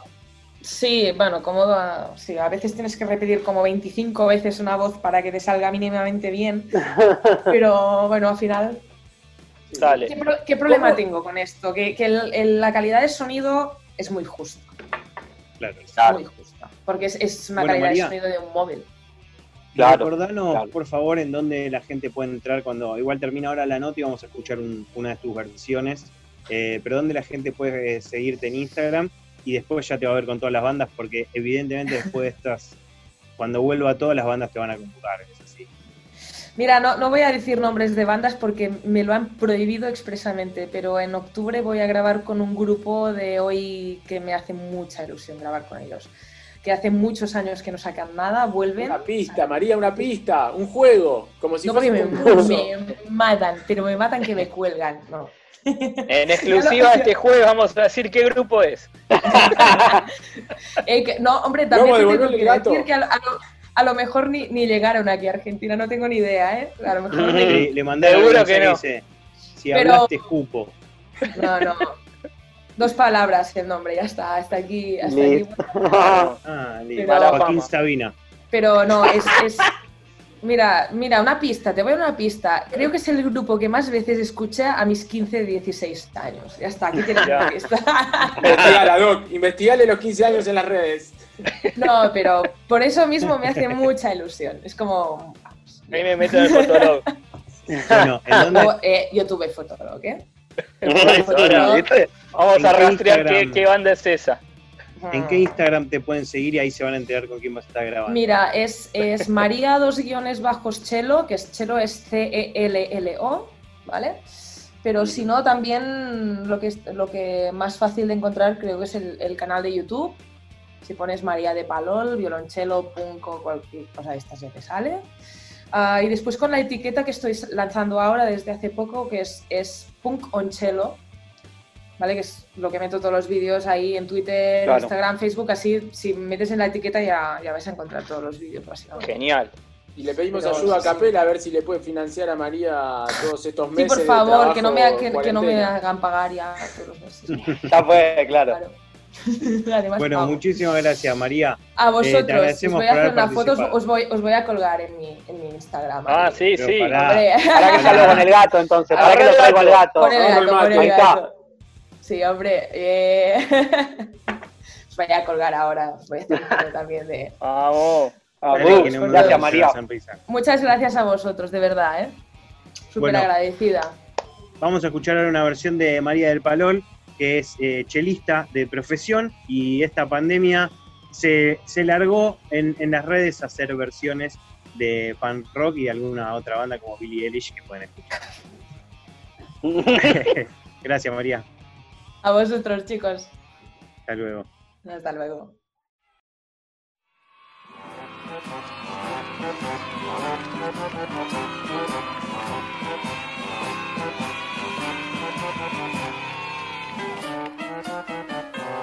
Buenas tardes, ¿cómo están ustedes? ¿Qué pasa? ¿Me van a recibir a mí así? ¿Cómo están ustedes?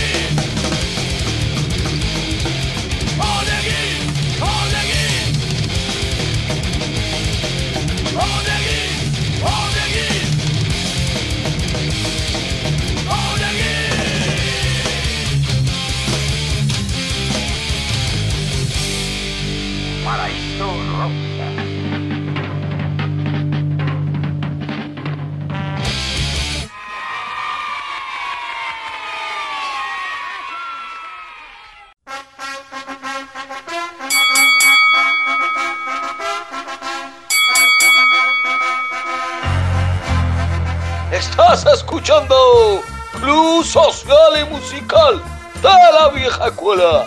Jueves, 19.30 horas por radiodesalón.com. La paró, la paró, la paró. Técnico, técnico, técnico, técnico, técnico, técnico.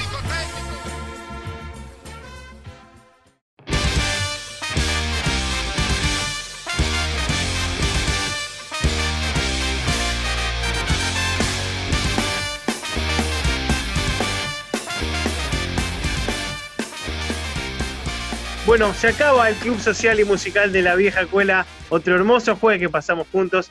Escuchamos, eh, no escuchamos, estuvimos haciendo la nota con María del Palol, con, que nos contó su historia de, vida, de, la chelista que de repente se convirtió en, moda en pandemia. Eh, estuvo tocando en el Camp Nou. Y también hicimos una nota, Lobo Martín, muy interesante con, con Kitty, ¿no? Charlando un poco sobre esto de la trata y cómo ella se metió adentro para por informar. Doble agente, lo que es una doble agente rusa-ucraniana por las redes de trata de Europa y ahora está trabajando en Argentina para combatir este delito que flagela a la sociedad. Bueno, variadito, ¿no? Luego el, el programa. Sí, sí, bien, bien LBC, LBC Style, como nos gusta a nosotros. Un poquito de todo. Pero sí, me gustaron mucho las notas que hicimos esta semana. Y sí, y sobre todo la de Kitty, por, por tener de primera persona algo, algo tan oscuro y tan duro que pasó ella y todo para, para investigar y, y ayudar a otras chicas. A partir de esto Bueno, queda nos la producción despedimos del LBC y nos queda, vemos. queda trabajando con Kitty. ¿eh? La producción del LBC ya está trabajando con Kitty para poder combatir a la trata de personas, que no se puede combatir de manera unívoca, sino que hay que atacarla por varios frentes. Bueno, es una gran noticia que no quede solo en una nota. Es lo No, bueno no. de, de la vieja escuela. Nosotros, Antes de irnos, nos perdón, vamos perdón, y nos perdón. reencontramos. No sí. te olvides. Sí, Donar nos une. Bien, Donar nos une. Sí, el Salón Porredón en Santa Fe 456 eh, eh, eh, está recibiendo donaciones a cargo de Patricio Lewerton, alias Enigma, para toda la gente que se quedó fuera de este mercado de producción cultural. Así que los que quieran se pueden contactar con el Salón Santa Fe 4560, de 16 a 20 horas. de lunes a viernes. Espectacular. Entonces, donarnos uno y no se olviden, los canelones del Tata pueden ver en, sus redes o en nuestras redes. Busquen ahí, canelones rockeros que recomendamos acá desde la vieja escuela. Chau, nos vamos. Hasta la semana que viene. Chau, viejas. Chau. Llegamos a la recta final, queridos oyentes, y nos volvemos a encontrar la semana que viene, en este mismo dial, cuando suene la campana de largada. Chau. Buenas noches.